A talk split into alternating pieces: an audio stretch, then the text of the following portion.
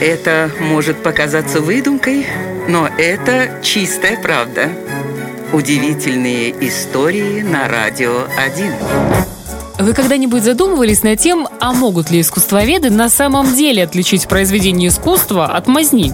В 1964 году эта мысль пришла в голову шведскому журналисту Оке Аксельсону. Он решил провести эксперимент и организовал выставку работ некоего иностранного художника Пьера Брасау. Большинство специалистов высоко оценили его картины. Они отметили широкие и мощные мазки, деликатность в смешивании красок, превосходную игру с светом. И лишь один искусствовед заявил, что подобные холсты могла нарисовать разве что обезьяна. И как же он оказался прав.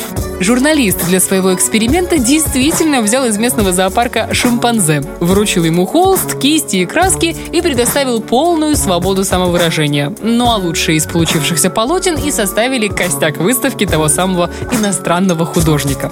Забавно, но когда вскрылось, что картины нарисовала обезьяна, высоко оценившие их искусствоведы не отступили от своих слов и даже порекомендовали продать, скажем так, шедевры на аукционе. Вот такая вот удивительная история.